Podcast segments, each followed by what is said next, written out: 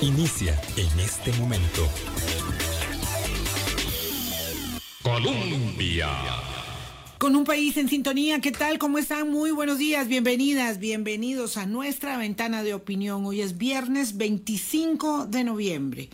En esta fecha en particular se conmemora eh, una circunstancia del devenir de la historia de la humanidad que es sobrecogedora y que por dicha, en medio de la desgracia, con el paso del tiempo, se ha mm, puesto en el tapete de la deliberación pública como un problema social de salud pública. Me refiero, por supuesto, a la violencia contra las mujeres y a la violencia perpetrada de manera muy particular por el único hecho, por el único y exclusivo hecho de ser mujeres.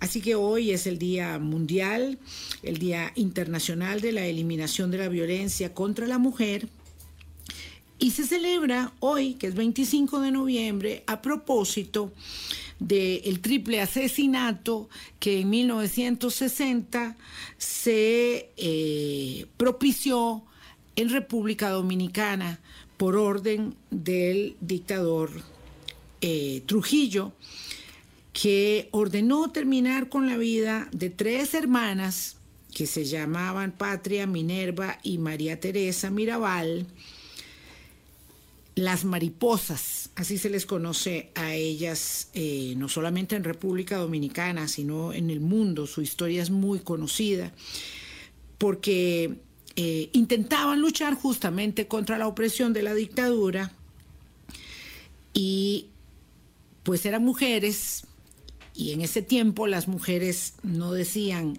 que no a los pedidos de los hombres y una de ellas había rechazado al dictador pero además que tampoco se esperaba, se suponía que las mujeres participaran reivindicando causas políticas como la libertad, como el respeto a los derechos humanos, como la democracia. Eso es lo que hace que eh, muchos años después se establezca este como el Día Internacional de la Eliminación de la Violencia contra las Mujeres, para honrar la vida de esas tres mujeres asesinadas el 25 de noviembre en 1960 en República Dominicana. Y ese es un legado de, conmemoración, de luto para, para el mundo y de levantar las banderas para recuperar eh, los derechos y sobre todo el derecho a vivir sin violencia de las mujeres, que es el primero de muchos otros que se desprenden de la ah, urgente necesidad de reivindicar la condición de las mujeres de todas las edades en todo el mundo. Bueno, hoy hacemos este programa con Aurora Camacho, que es especialista en igualdad de género y violencia contra las mujeres del Programa de Naciones Unidas para el Desarrollo y me acompaña también doña Rosemary Cordero, que es la mamá de Caroline, Serrano Cordero, que fue asesinada hace tres años. Y con ellas dos vamos a conversar esta mañana. Doña Rosemary, muy buenos días. Muchas gracias por haber venido hasta la mesa de Hablando Claro para compartir con usted su testimonio de vida. Buenos días. Buenos días, muchas gracias. Buenos días, eh, Aurora Camacho, especialista del PNUD en violencia e igualdad de género. Buenos, días. doña Vilma. Muchas gracias más bien por invitarnos a este espacio y a Rosemary por acceder a acompañarnos el día de hoy. Sí, eh, este es un tema muy doloroso para doña Rosemary particularmente.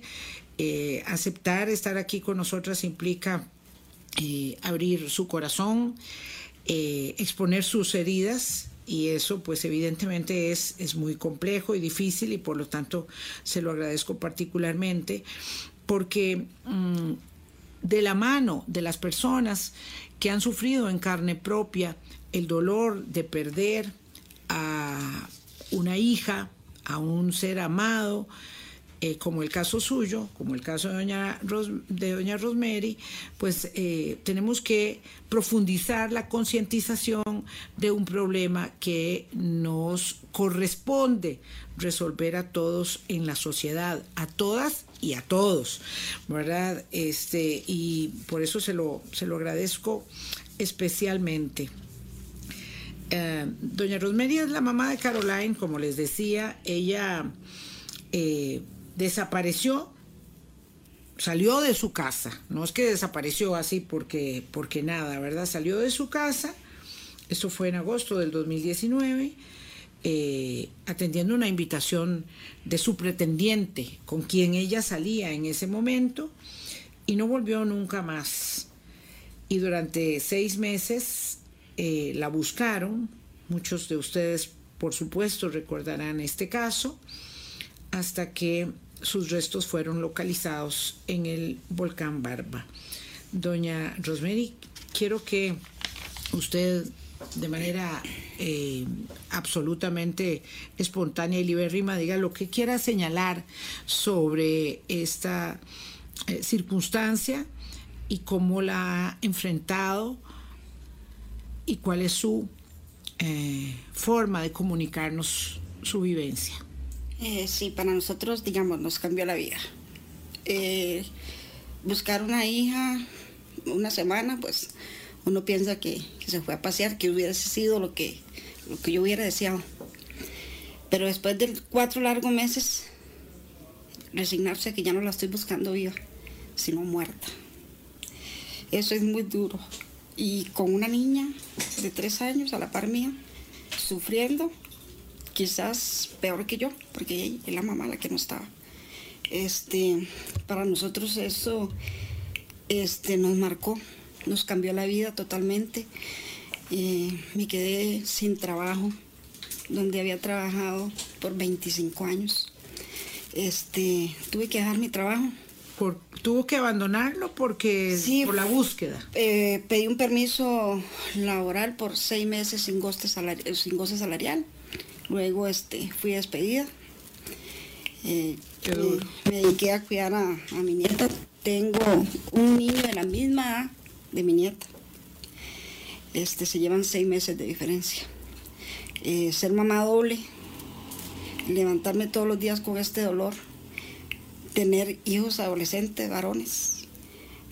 En el momento que Carol este, me la mataron, ya yo trabajaba, mis hijos estudian todavía, los adolescentes. Eh, tenía el bebé y bueno, ahora manda. Me quedé sin trabajo y, a luchar, digamos. Eh, ponerme de pie, pero con el corazón roto. Querer morirme, pero a la vez pedirle a Dios que me dé vida para criar a Amanda y poderle dar lo que Carolina no pudo darle, lo que el asesino le arrebató a mi nieta. Este, ha sido duro porque ya hice sin trabajo, la situación de la pandemia, me puse a vender tamales, eh, vendo comidas rápidas, salgo cuando están muy malas las ventas a las construcciones a vender empanadas, tamales, este, y ya luchar. Gracias a Dios tengo el apoyo del papá de la niña, de la familia, ellos me apoyaron mucho. Este, gracias a Dios, para mí es una bendición que él me la haya dejado el papá, de, sí, que haya decidido entregarle a usted la, la, potestad. Sí, yo tengo a la niña. Eh, es, digamos, compartida. Él se lleva a su chiquita y luego me la devuelve. Pero, este, digamos, yo me siento por ese lado bien. Pero eso es lo que yo vivo y las demás familias que no tienen los niños porque las están peleando. Y, o sea, yo en esa parte le doy gracias a Dios que no fue el papá de la niña, el que cometió el error. Sí, sí. Este, porque he visto en las familias, eh, igual que, que, yo lo que están pasando, que tienen que luchar también por pelear a sus niños, porque tras de que ellos hicieron el daño, todavía quieren hacerle daño a la familia que quedó sobreviviente. Pelear, pelean por los niños, eh, por eh, o sea, los, los, bienes que le quedan a las parejas, todo eso lo, se la pasan a terceras personas. Eh, o sea, siguen siendo, haciendo daño. Este, es muy duro luchar contra esto. Yo hoy en la mañana que me, levanta, me levanté, yo dije, ay Dios mío, me hace falta Carola y quiero irme con ella, pero no puedo, porque tengo a Amanda y tengo que luchar y tengo que, que criar a mis hijos, porque también tengo que luchar por ellos, no dejarlos a un lado, pero tengo mi motorcito ahí.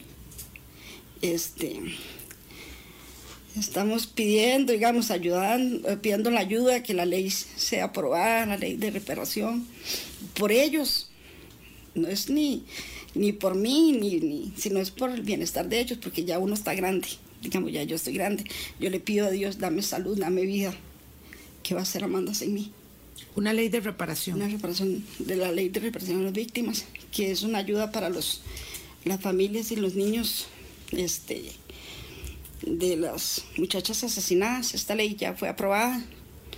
El INAMU nos aisló, no sabemos eh, cómo va, cómo va avanzando. Nosotros hace cuatro meses fuimos al edificio de INAMU a, llevar ideas para que nos ayuden que esta ley sea aprobada. Ahí está la ayuda para los niños, para que ellos sigan estudiando. Este, por ejemplo, yo me quedé sin trabajo, sin seguro.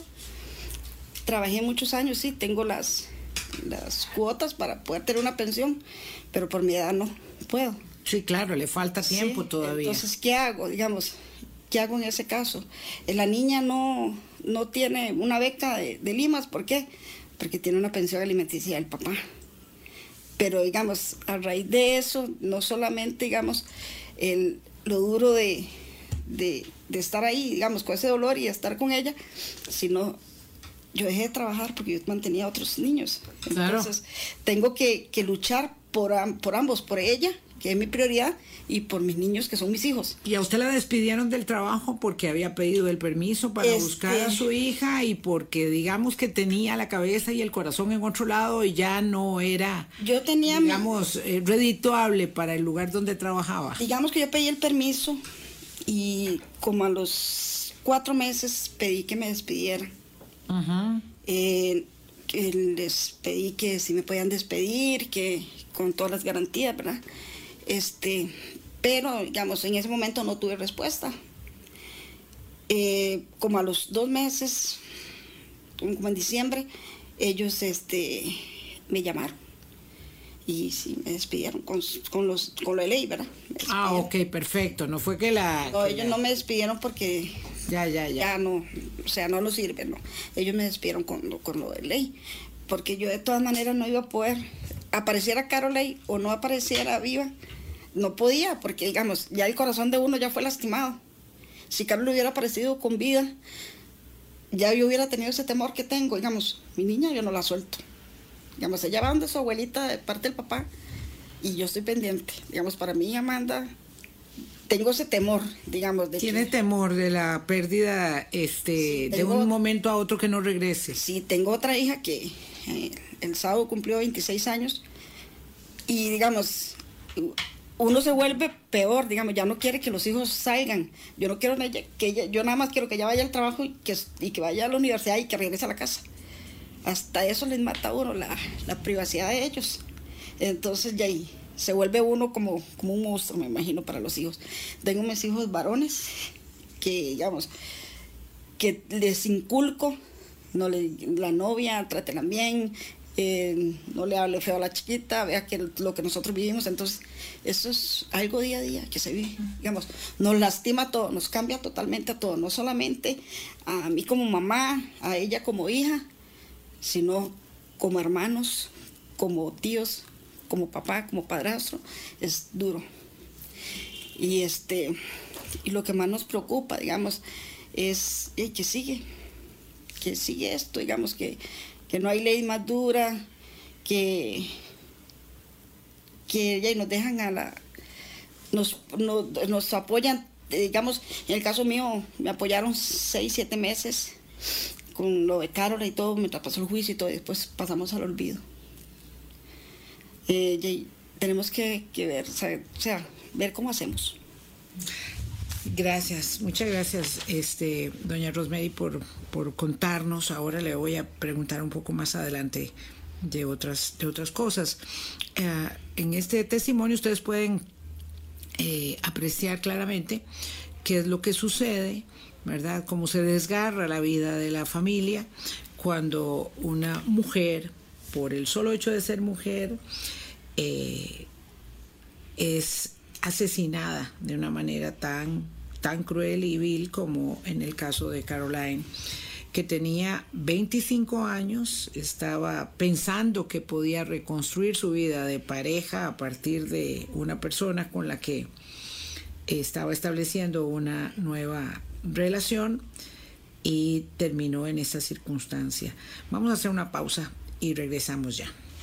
Hablando claro. Colombia con un país en sintonía. Hoy es viernes 25 de noviembre y a propósito de la conmemoración del Día Internacional de la Eliminación de la Violencia contra la Mujer, conversamos eh, con doña Rosemary Cordero, la mamá de Caroline Serrano Cordero, que fue asesinada en el año 2019.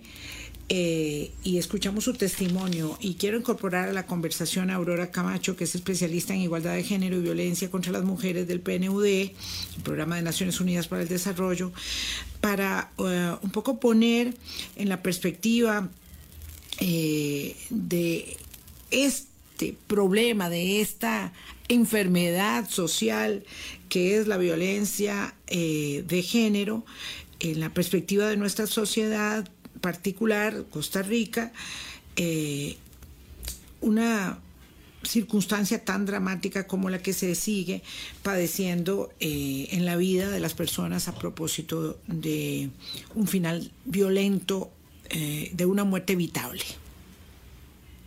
Muchas gracias, doña Vilma. Yo quisiera, eh, bueno, primero agradecerle a Rosemary, ¿verdad?, por habernos compartido su historia. Esta es una historia, ¿verdad?, que se replica en muchas familias costarricenses. Desde el 2007, que se promulgó la ley en Costa Rica de penalización de la violencia contra las mujeres, al 2021, 400 mujeres fueron eh, víctimas de femicidio en Costa Rica. Y a la fecha, ¿verdad?, 2022, hay 43 casos que todavía están sin poder ser clasificados, pero se trata de, muertes, ¿verdad?, violentas. Eh, hacia mujeres. Entonces son números, ¿verdad?, que nos abruman un montón.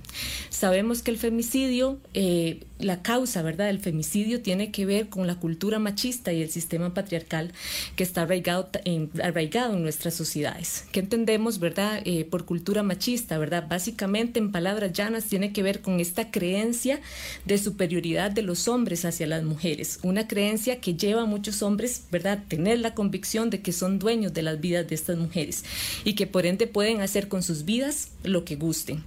Es importante, ¿verdad?, desde el programa de las Naciones Unidas para el Desarrollo lo, lo, lo planteamos de esta manera. El asesinato de las mujeres a causa del género, ¿verdad?, por el hecho de ser mujeres, no puede ser más, no puede ser únicamente una estadística, porque recordemos que muchas de estas mujeres antes de ser asesinadas sufren un sinnúmero de violencias previas, ¿verdad? No solo es el acto de matarla, de privarla del derecho fundamental a la vida, es que muchas sufren tortura, sufren violencias sexuales, sufren eh, violencia patrimonial, sufren agresiones físicas, psicológicas antes del asesinato. Entonces, es un conjunto de violencias, ¿verdad?, que termina con la expresión máxima de la violencia de género, que es quitarles la vida. Pero previo a este acto de violencia extrema, de terrorismo sexista, ¿verdad? Hay otra serie de violencias que estas mujeres han sufrido. Y como bien nos comenta hoy Rosemary, ¿verdad? Hay víctimas vivas del femicidio, que es un término muy interesante porque podríamos preguntarnos por qué víctimas vivas del femicidio.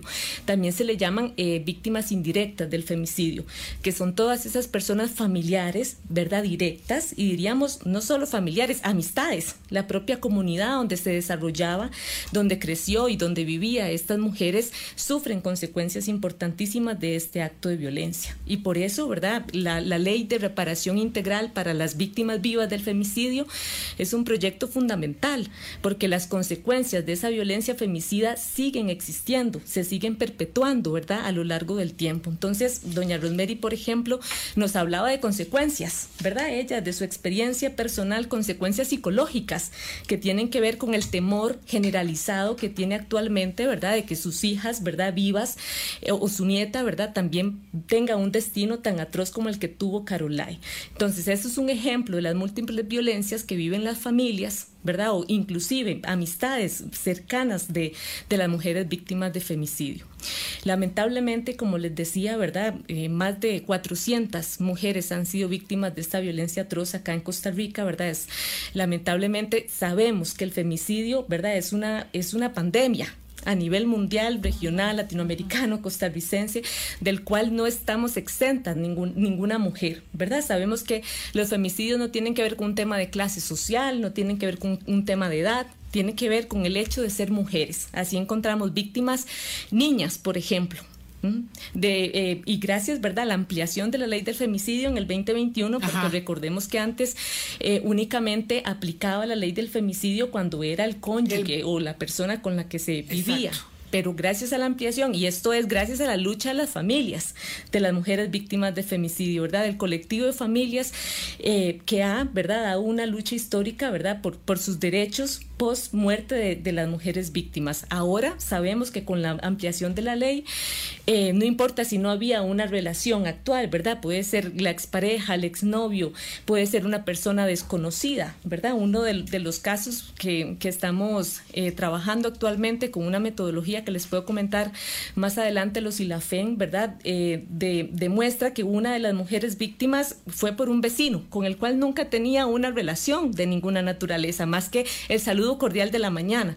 Y él fue el perpetuador, ¿verdad?, de su eh, asesinato. Entonces, antes de la ampliación de la ley, ¿verdad?, no hubiese sido eh, posible, ¿verdad?, procesarlo. Es solo un homicidio, no se tipificaba como un feminicidio. exactamente, como un femicidio. Entonces, la palabra y el uso de la expresión femicidio es fundamental, porque precisamente diferencia esta muerte de los homicidios o asesinatos. Yo, voy a interrumpirte un momento nada más para explicar en clave, digamos, pedagógica, Aurora, que no se expliques, ¿qué hace la diferencia en que, en que sea homicidio y feminicidio? Porque finalmente mi hija, ¿verdad? Como en el caso de doña Rosemary, ya no está. Eh, si se llama de una manera o se llama de otro, ya no está, ya no volverá.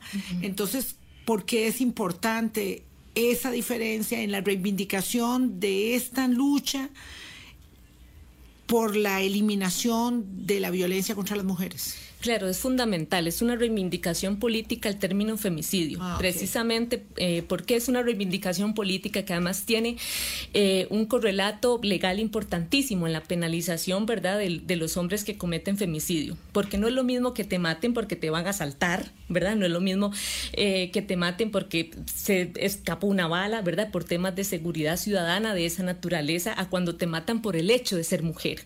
¿Verdad? Es un crimen de odio hacia el género de las mujeres. Y, desgraciadamente está relacionado casi siempre con temas de índole de, poder, de poder sexual, ¿verdad? De apropiación de el cuerpo y la voluntad y los sentimientos de otra persona. Exacto, podemos también, eh, para clarificar más el término, pensar en el caso de los hombres, ¿verdad? Los homicidios entre hombres, eh, porque la mayoría de los perpetuadores son hombres matando hombres, ¿verdad? No es por el hecho de ser hombres, tiene que ver por cuestiones de otra naturaleza, por riñas, por ajuste de cuentas, eh, porque se ven involucrados en, asaltos, etcétera. ¿Mm? Pero no es porque es un hombre. En el caso de las mujeres es por el hecho de ser mujer. Y por eso es que la percepción nuestra de seguridad es muy distinta eh, que, la de los hombres. Eh, comúnmente, ¿verdad? Yo pongo este ejemplo, o sea, yo puedo tener el mismo miedo que puede tener un hombre de ser asaltado Pero a ese miedo de ser asaltado yo le agrego otros miedos que ese hombre no experimenta, que tiene que ver con el miedo a ser violada, con el miedo de ser asesinada por el hecho de ser mujer. Y esto tiene que ver con una cultura de la misoginia, ¿verdad? Con una cultura machista que, como les decía al inicio, ¿verdad? Tiene que ver con la creencia, la convicción de que los hombres son superiores a las mujeres. Y esa, esa concepción de superioridad pasa por muchos lugares, entre ellos sentirse en propiedad de la vida de las mujeres.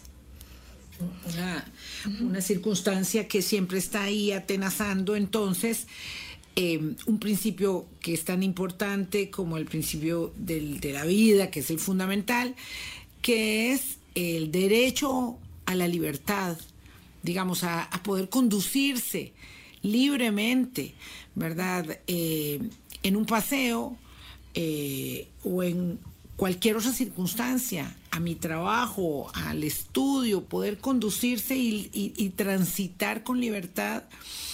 Eh, y muchas veces entonces se hace una ah, estereotipación, ¿verdad? Se monta un estereotipo sobre la forma en que las mujeres son asesinadas por ser mujeres en espacios públicos respecto de lo que sucede en el espacio a otrora señalado solamente como privado, que es en el de la relación que se establece.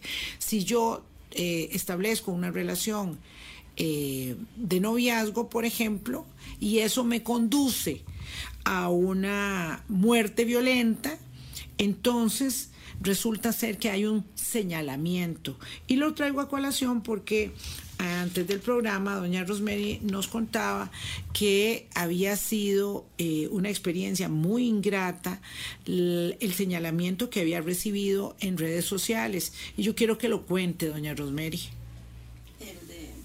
El de... Cuando usted abrió el Facebook y la empezaron a decir cosas muy feas de su hija. Sí, digamos, eh, eso eh, hiere más. Ver eso, digamos, abrir el Facebook y ver que, porque su hija salió de la casa, porque anda de fiesta, eh, porque eh, no estaba con la chiquita. ¿Por qué se lo buscó? Sí, porque este agarró y se montó en el carro, porque se fue, porque venía del trabajo y salió. Entonces, son muchas, o sea, eso y, las cosas que aún así bloqueó mucha gente para que yo no viera. Por ejemplo, también, este, como cuando dijeron que mi esposo era el que la había matado, porque él encontró unos restos, entonces había sido él. Entonces, todo eso nos marca, todo eso es doloroso.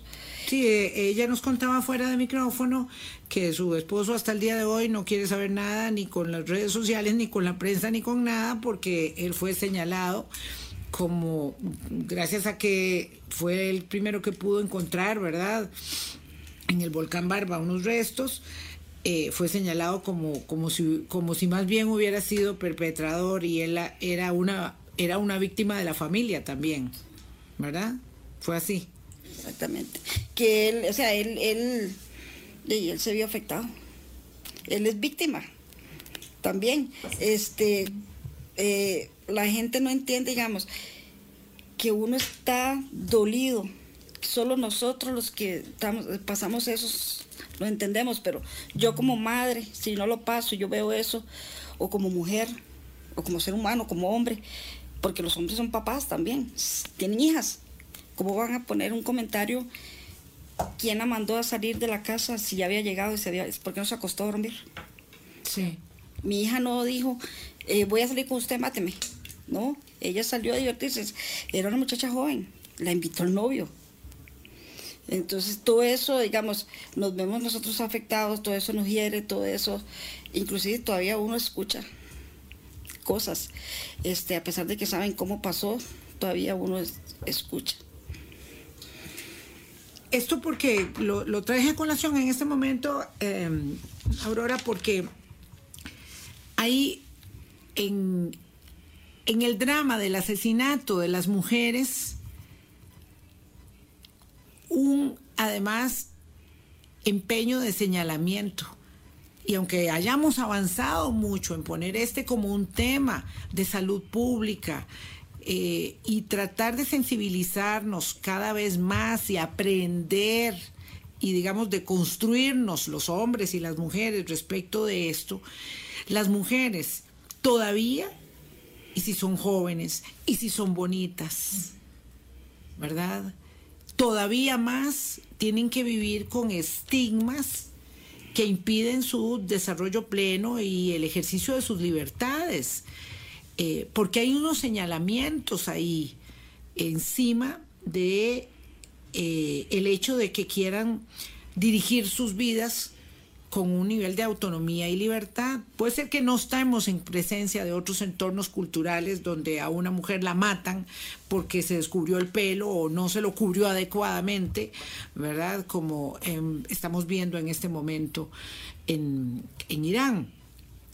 Pero lo cierto es que hay otras formas sutiles y no tan sutiles de vulneración de la libertad para recibir señalamientos aún después de que han sido asesinadas y que entonces la familia tenga que estar eh, tratando de justificar en medio de su propio dolor el comportamiento de la persona, porque la persona no, nunca busca ser violentada, nunca busca eh, ser asesinada. Eso exactamente, ¿verdad? Eso no existe. No hay ninguna persona, ninguna mujer, ¿verdad?, que busque sufrir ningún tipo de violencia. Y a ver, la culpabilización de las violencias que sufrimos las mujeres, ¿verdad? Es, es algo, es pan de todos los días, ¿verdad? Comúnmente escuchamos en los medios de comunicación, en nuestras casas, en diferentes lugares, porque iba vestida así, no debería estar ahí, porque estaba tomada, etcétera, etcétera. De hecho, son, eh, a ver, razones que se toman, ¿verdad?, en cuenta para, en los juicios, para poder desestimar, ¿verdad?, la causa, para poder desresponsabilizar al victimario. Y esto es fundamental. Si vivimos en una sociedad donde la cultura que prima es el machismo, por ende va a haber una tendencia a culpabilizar a las mujeres por las violencias que sufrimos.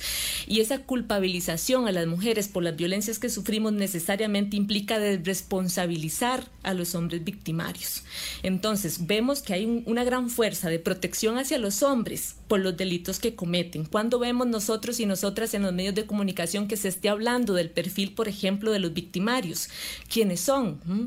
¿Por qué eh, cometen estos, estos delitos atroces contra las mujeres? Por el contrario, muchas veces hay como atenuantes, ¿verdad? Como que, como que estaba lleno de iro, como, como que la pasión lo desbordó, como que una cosa como, como que no se puede controlar ese ser humano y entonces hay que justificarlo en la incapacidad absoluta de manejar sus emociones. Y ese es un error que tenemos que evitar. Creer, ¿verdad?, que los hombres femicidas es porque tienen una enfermedad mental.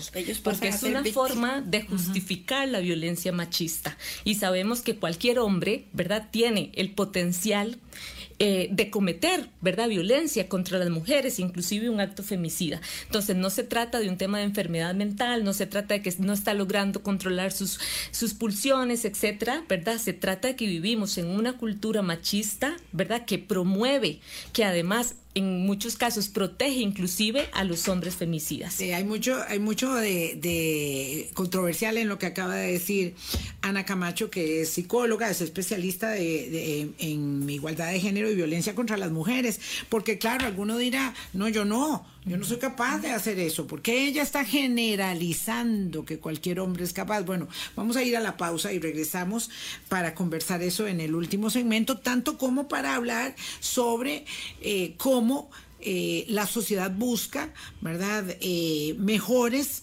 vías de entendimiento y convivencia para liberarnos del lastre de la violencia contra las mujeres. Hablando claro. Colombia.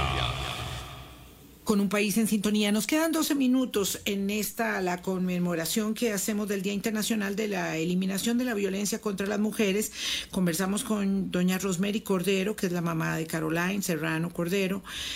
Eh, asesinada hace tres años, y Aurora Camacho, que es especialista en igualdad de género del Programa de Naciones Unidas para el Desarrollo. Hay dos cosas que quiero que no se me vayan a quedar y hay que abordarlas ahora. Eh, por un lado, eh, ¿qué pasa con esta ley de reparación a las víctimas que fue aprobada es que me acuerdo que fue como en la última semana de sesiones del Congreso anterior, se reivindicó como un logro que la Asamblea Legislativa anterior la hubiera podido aprobar antes de salir eh, y porque ahora eso está como, entiendo yo, estancado. Y eh, por un lado, y luego hay una campaña que justamente por Caroline y todas las que ya no están se está llevando adelante y quiero que podamos hablar de eso. Aurora, por favor, explíquenos.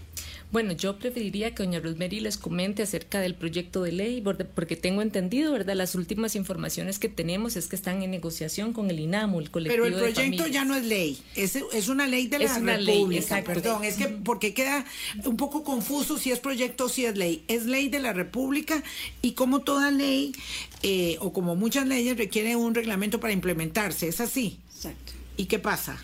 Ya, y este, nosotros estamos esperando que, bueno, primero que nos llamen y nos digan cómo va avanzando. Ya es una ley aprobada, o sea, ya es una ley nuestra. Este, es para bienestar de los niños y familias de las víctimas. Este, esto es para que ellos puedan tener beneficios en el Seguro Social, en el IMAS, en instituciones del gobierno Piensen en el caso, por favor, de doña Rosemary, que tiene con, con ella a Amanda, y como decía, dichosamente el papá de Amanda le da su pensión alimenticia, pero no puede ser sujeto de ninguna otra cooperación y colaboración para su desarrollo, para sus estudios, porque tiene esta, esa pensión y eso es una limitante, y con la ley podría tenerla. Piensen también en el caso de una mujer joven que es asesinada cruelmente, siempre va a ser una muerte evitable y cruel, eh, y resulta que por ejemplo, mantenía a su papá y a su mamá que eran adultos mayores. Todo eso la ley lo va este, enderezando, según entiendo yo, pero falta que eh, se acelere el paso con la reglamentación y que se le dé importancia y visibilización al tema. Que se le dé prioridad. Digamos, nuestros, nuestros niños son víctimas de estas personas que, que nos mataron en vida y de alguna u otra manera que reparen el daño que, ellos nos han hecho. Este, las leyes de reparación son muy importantes en la historia, son muy significativas. Yo quedé con una y con mis hijos y las que son asesinadas y tienen más de un hijo y que eh, vivimos en, en, pobreza. Aunque esto no, no, nos, no, no ve eh, riquezas ni pobrezas. Esto es eh, algo lamentablemente general. Claro, pero cuando hay mucha eh, limitación de recursos, entonces ello es como sale en la herida. Es todavía más difícil. como en el caso de doña Rosemary, que tuvo que dejar el trabajo y, por supuesto, enfrentar con más dificultad el día a día porque la, eh, el dolor emocional también me ella mucho. Y esta ley también se está pidiendo que, los niños este, queden con, con la mamá de, las, muchachas asesinadas. De las asesinadas. no que pueda pelear la familia del, del, asesino, por decirlo así, este, a los niños. Claro, porque muchas veces son de un vínculo muy cercano, no como en su caso, sino de un vínculo que era, que era un pretendiente, un novio, ¿verdad? El asesino, sino que en muchos casos sí se trata del ex marido o del marido, ¿verdad? Todavía, y entonces, claro, viene el desgarramiento de la lucha por la custodia además de todo. nosotros deberíamos de brincarnos ese, ese duro proceso porque vivimos el juicio, vivimos eh, todo el proceso, la búsqueda de nuestras hijas, en el caso mío, y todavía sumarnos un dolor más. O sea, ellos son nuestro nuestro eh, pedacito que nos queda ahí de nuestras hijas. Entonces, eh, no deberíamos de pasar por eso. También este, que se dejan las cosas de las, de las exparejas, digamos, pues, eh, los bienes se los pasan a terceros. Sí, claro, cómo no. Hay violencia patrimonial. Hay violencia patrimonial cuando en la muerte de esta mujer aparece el sujeto, ¿verdad? El marido o ex marido dejándose todo. O como un caso muy doloroso que yo conozco, recogiendo todos los muebles, la refrigeradora y la cocina de la casa, dejando sin nada a, la, propia hija este, por, de, por, por, por, un asunto de, de, bueno, qué terrible, ¿verdad? Por un asunto de dinero quiero como eh, comentar algo ahí como para eso de la ley.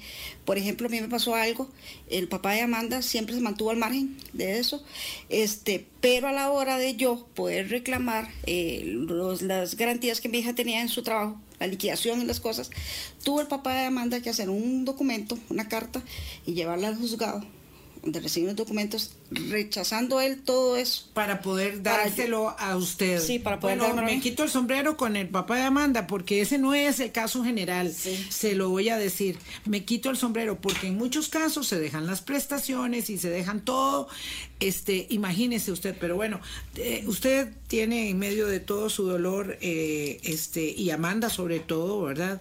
La dicha de tener un, un papá consciente y... Eso es de los niños, digamos, eso es de ellos. Yo, gracias a Dios, Dios me puso eh, ese papá de Amanda, digamos, la familia de Amanda, de parte del papá, pero digamos, las que viven, las que las, las otras familias no tienen, no tienen, la dicha que yo tuve. De hecho, datos oficiales del Poder Judicial eh, destacan que del 20, del 2018 al 2021, 97 personas quedaron en condición de orfandad por, por causa de femicidio. Claro, claro. 50 el 50 personas de estas 97 eran personas menores de edad en el momento en que sus madres fueron asesinadas. Imagínense ustedes el dolor de haber perdido a su madre y además de pronto la incerteza eh, de no tener quien vaya a suplir sus necesidades básicas y de encima la violencia patrimonial de algunos eh, claro, de algunos individuos. Porque lo primero es la custodia, pero quedan todos los años, ¿verdad?, de manutención, de crianza, hasta que sean personas autónomas económicamente y emocionalmente hablando. Hasta que puedan sacar adelante su, su proyecto de vida. Ojalá, a pesar de la eh, condición emocional vulnerada en que se queda, por supuesto. Tenemos una campaña, quiero que Aurora hable de ella. Sí, les comento.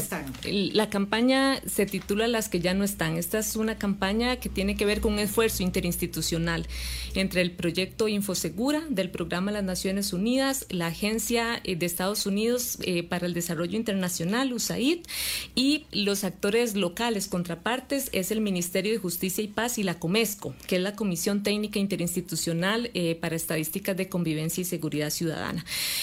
Esta campaña eh, tiene que ver con lo siguiente, forma parte de una campaña más grande que se llama Más que un número. La vida de las mujeres ah, es más que un número. Y eh, bueno, en esta campaña grande, ¿verdad? Más que un número, se han hecho videos animados, testimoniales, donde se reflejan diferentes manifestaciones de violencia de género que experimentamos las mujeres. Las que ya no están viene a hacer este esfuerzo complementario, ¿verdad? Fundamental. ¿Que, ¿En qué consiste las que ya no están? Consiste en la colocación de 15 eh, siluetas de tamaño real que hacen referencia a mujeres víctimas de femicidio. Y eh, además se coloca otra información adicional donde las personas que transitan eh, en eh, estas siluetas, lo ideal es colocarlo, y así lo hemos hecho hasta la fecha, en espacios públicos altamente transitados, para que las personas, ¿verdad?, tengan acceso a, muchas personas, puedan ver las historias de estas mujeres. Cada una de estas siluetas tiene el nombre de la mujer, la edad de la mujer, eh, la edad cuando murió la mujer, cuando fue asesinada, y además tiene una referencia, ¿verdad?, pequeña, escritas por sus propias personas familiares. Y además de estas siluetas, ¿verdad? Que son 15. ¿Y a dónde están las siluetas? Les, estarán? Les, les comento, eh, actualmente la campaña ha sido acogida por seis cantones. El primero fue el cantón de San José, las siluetas estuvieron tres meses en el, en el, en el Parque Central, después fue acogida por León Cortés, después fue acogida por San Joaquín de Flores, por Limón, y actualmente está eh, en función del marco de los eh, del 25 de noviembre en el cantón de Heredia y en el cantón de Desamparados. Estos son los seis cantones que han acogido la campaña. Eh, vamos a terminar prácticamente el espacio y no quería que se me quedara de, de, de lado un tema que me parece que es importante, por lo menos dejarlo ahí anotado, es que deberíamos también tener desde los medios de comunicación un eh, marco que delimite la cobertura de los casos de feminicidios, sobre todo porque eh, ha habido, y lo voy a decir con todas las palabras, un exceso inaceptable de revictimización en el caso particular de la doctora Cedeño. A lo largo de tantos meses de juicio ha habido un comportamiento excedido, me parece a mí, de los colegas de los medios que cubren este tipo de informaciones respecto del el abordaje de ese juicio.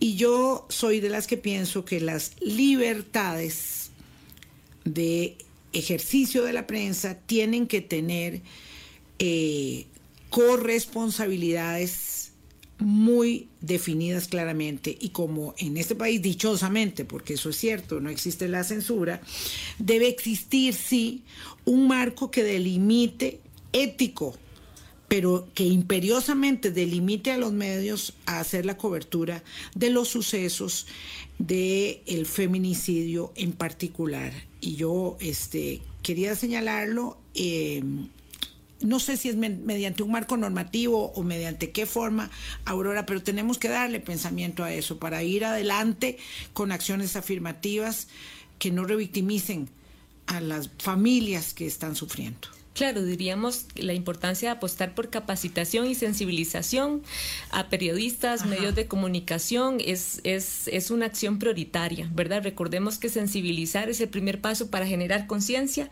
y generar conciencia es el paso necesario para generar cambios. ¿Y cuál es el cambio que esperamos? Precisamente una vida libre de violencias. Y esto los medios de comunicación pueden realmente ser promotores, ¿verdad? De los derechos humanos de las mujeres desde las formas en que trabajan y, y dan a conocer y abordan, ¿verdad?, situaciones de violencia de género contra las mujeres. Aurora, muchas gracias por haber venido, eh, Aurora Camacho del Programa de Naciones Unidas para el Desarrollo en este Día eh, Internacional de la Violencia eh, contra las Mujeres. Doña Rosemary Cordero, realmente le agradezco muchísimo que haya venido desde Heredia a acompañarnos en este espacio. mi respeto y mi consideración para con su dolor y con su lucha también. gracias. Muchas gracias por habernos acompañado. Gracias a ustedes, amigas, amigos. Hasta el lunes. Cuídense mucho, pásenla bien, por favor. Hablando claro, hablando claro.